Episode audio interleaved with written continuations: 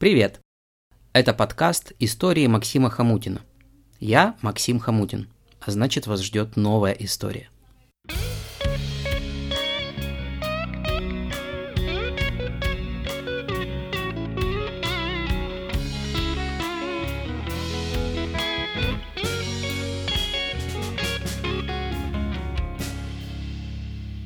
Приятного прослушивания.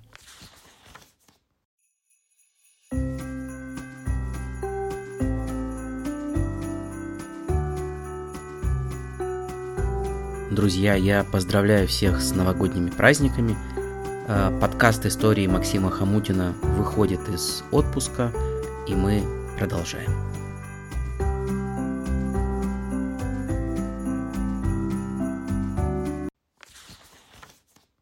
Рассказ Человекинг.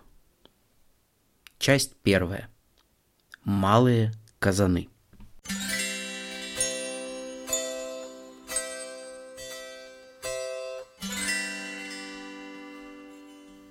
Экологически чистый продукт, косметический лопух, убирает морщины и питает кожу.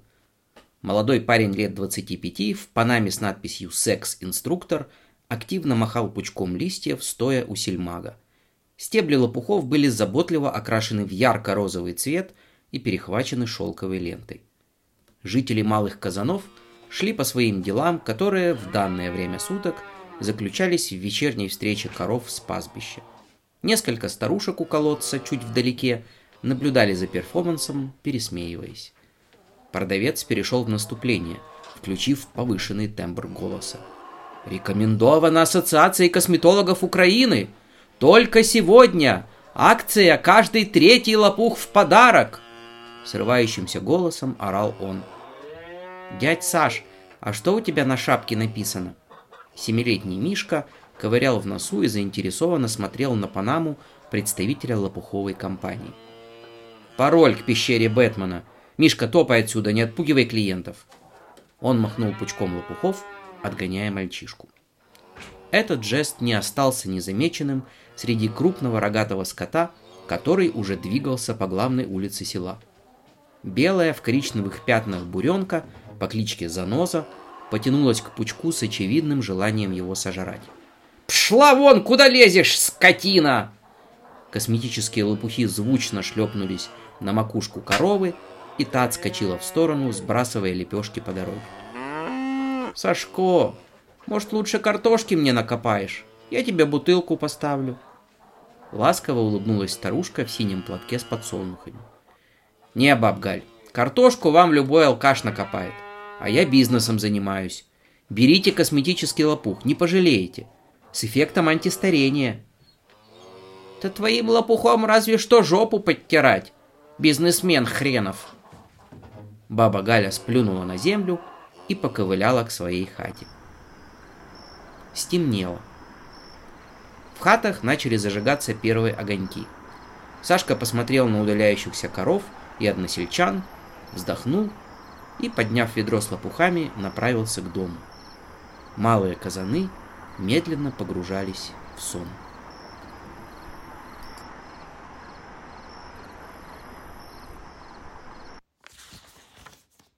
В селе Сашку-бизнесмена знали абсолютно все. Уже со школьной скамьи в нем активно росла и колосилась предпринимательская жилка. В младших классах он продавал школьникам карты пиратских сокровищ, которые находил по счастливой случайности находил в неограниченном количестве в старом пиратском сундуке. В сарае у деда Архипа, сторожа школы. Одноклассникам Сашка объяснял, что дед Архип в молодости был пиратским капитаном, и сокровища найти вполне реально, достаточно добраться до Карибского моря. На корявость почерка, редкие грамматические ошибки на картах клиенты внимания не обращали. Самую красивую карту сокровищ Сашка нарисовал для Верки Лобановой, которая сидела за соседней партой. Нарисовал и подарил на 8 марта. Бесплатно. К сожалению, подарок остался непонятым, и Верка выкинула карту в мусорную корзину. Дура. В старшей школе Сашка гадал по рукам, предсказывал вопросы на контрольных и продавал гороскопы поведения училок, демонстрируя всем распечатанный на стареньком принтере диплом мага первой категории. Магическая практика закончилась трагической ошибкой в предсказании, после которой здоровенный Серега Чупрына получил двойку. В качестве моральной компенсации Чупрына связал и поколотил мага первой категории, а затем надел мусорную корзину ему на голову. Спасибо Верке освободила. Эх, Лобанова. После школы будущий гений бизнеса продолжал искать себя. Было все. И самодельные лимонады из порошков, и партии турецких джинсов из броваров, и экологический навоз австралийских кенгуру из какашек местных пони. Но Сашка чувствовал, что главный его успех впереди. Так и случилось. Был вторник. Жаркий июль близился к неумолимому концу. В поиске свежих бизнес-идей Сашка наткнулся на видео некого Бориса Гейтса с оптимистическим заголовком «Как я заработал первый миллион на вендинге». Слово «вендинг» Сашку немного пугало, но первый миллион был важнее. К счастью, оказалось, что вендинг – это не торговля наркотиками и не подпольное казино – Вендингом оказался бизнес по продаже кофе из автоматов. Борис Гейтс был точной копией буржуев советских агитационных плакатов. Он был упитан, брезглив, курил сигару и говорил по-русски с американским акцентом. На видео он красочно описывал преимущества своего бизнеса. Низкую стоимость ингредиентов, простоту обслуживания автоматов, инновационность и востребованность. Удручала только стоимость чудо-машины по продаже кофе. Сто тысяч Сашке было не собрать никак. Но первый миллион уже поселился в его голове и выходить оттуда не собирался. Первым делом Сашка написал электронное письмо Борису Гейтсу. Лаконичное, без долгих реверансов и расшаркиваний, максимально по делу. Уважаемый Борис, меня зовут Саша. Я из села Малые Казаны. Хочу заработать первый миллион, как и вы, но у меня нет ста тысяч. Можно купить ваш автомат за две тысячи. Или за пять тысяч в рассрочку на три месяца. Спасибо, Саша. Ответ господина Гейтса пришел всего через полчаса. Он был еще более лаконичным. Паси коров. Б. Сашку это не остановило. Целую неделю он не выходил из сарая, где, несмотря на ворчание матери, оборудовал свой офис. Целую неделю он писал бизнес-план, чертил схемы и считал бюджеты. Наконец, Сашка закрыл картонную папку «Дело номер один», перевязал веревочку и написал сверху маркером «Человендинг». Путь к первому миллиону начался. Для успешного старта проекта Сашке был необходим партнер. Следующим утром он постучал в двери Сереги Чупрыны. После школьного эпизода с неудачным прогнозом от Сашки Мага они сдружились и к выпускному классу стали лучшими друзьями. Месяц назад Серега был уволен с должности водителя молоковоза за прогулы и находился в творческом поиске. Идеальная кандидатура.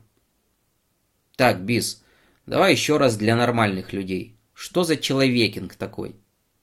Серега сидел на табурете, в спортивных штанах с лампасами и пыхтел сигаретой. Он звал Сашку Бизом еще со школы, ленясь выговаривать полную форму клички бизнесмен. Человендинг. Это как вендинг, но с человеческим лицом. Сашка открыл папку и разложил исчерченные листки на полу перед Серегой. План Сашки был гениально прост. Если нет денег на покупку автомата по продаже кофе, сделай автомат по продаже кофе своими руками. Поскольку с радиоэлектроникой Сашка был на очень уважительное «вы», проблему электронных внутренностей автомата он решил заменой бездушных микросхем на Серегу. То есть ты хочешь, чтобы я роботом стал? Почему роботом?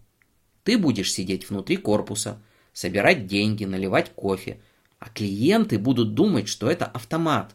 Поэтому человендинг, понял? Пока не особо. Мне, конечно, деньги нужны, но в железный гроб лезть как-то неохота. Серега, во-первых, ты становишься моим полноценным партнером. Во-вторых, ты получаешь стабильную и престижную работу в кофейном бизнесе. В-третьих, половина выручки твоя. А, ну это другой разговор. Оживился Чупрына, и партнеры пожали руки. Корпусом будущей чудо-машины служил поломанный советский автомат с газировкой, который Серега притащил из здания клуба. Предприимчивый Сашка даже ухитрился получить от директора бутылку за утилизацию хлама. Бизнес-партнеры вырезали все внутренности и покрасили коробку в ярко-оранжевый цвет. По центру Сашка нарисовал немного неровный, но вполне американский флаг. Он планировал позиционировать новинку как заокеанское изобретение. Кнопки выбора газировки пришлись как нельзя кстати. Партнеры подписали их «Экспресса» 2 гривны, «Двойной экспресса» 4 гривны и «Американо» 10 гривен. Сашка считал, что экспресса это на бегу и мало, а американо это солидно и дорого. Желательно с сигарой, как у Бориса Гейтса. Ниже Серега вырезал дырку и приладил импровизированный приемник купюр из фанеры, закрасив его в благородный черный цвет. Сверху автомата Сашка выдрузил трехлитровую банку, полную самых дешевых кофейных зерен – который он смог найти в супермаркете ближайшего райцентра. Банка была перевернута крышкой вниз, в крышку продета специальная кочерга с ручкой. Вращая ручку получившейся конструкции, оператор человендинга создавал иллюзию перемещения зерен в кофемолку. Внутри коробки была установлена электроплитка-экран, на которой должна была подогреваться кастрюля с экспрессами и американами, стопки стаканчиков – половник, полотенце и магнитофон «Скиф», издающий звук измельчающихся зерен. Мойку стаканов вырезали и прикрутили туда черный ящик со шторкой для подачи готовых порций кофе. Наступил волнующий момент тестового запуска на заднем дворе Чупрынского дома. Серега еще раз повторил Сашке заученную схему действий. Пункт первый ожидание появления купюры из щели и помешивание кофейной смеси в кастрюле. Пункт второй. Как только купюра появляется, затянуть ее внутрь. Пункт третий. Контроль нажатия кнопки выбора напитка клиентам. Пункт четвертый. Включение магнитофона для создания магии свежемолотого кофе. Пункт пятый. Отгрузка выбранного напитка клиенту. Экспресса – половина половника, Двойной экспресса – целый половник, американо – полный стакан. Шестой пункт. Установить наполненный стакан в коробку выдачи. Седьмой. Поднять шторку для доступа клиента к напитку. Сашка одобряюще кивнул, и Серега торжественно подошел к задней двери автомата. Он согнулся, чтобы подлезть к табурету, затем повернулся левым боком, потом правым – и, наконец, кое-как уселся на табуретке. Сашка обошел автомат сзади. Примерно треть Сереги сидела на улице. Он не помещался. Так Сашка-бизнесмен понял, что оператором человендинга придется стать самому отцу-основателю. Кофейная культура в малых казанах находилась на уровне позднего неолита – ну, то есть жители уже понимали, что растворимый нескафе лучше, чем кофейный напиток галка из ячменя, но в таинство приготовления мудреных напитков из свежемолотых зерен молокозановцы посвящены не были. Великая кофейная революция подступала к малым казанам, и Сашка должен был стать ее главным вдохновителем и вождем. Спасибо, что были со мной сегодня. Эту и другие мои истории вы можете прочитать на сайте hamutin.com. До новых встреч!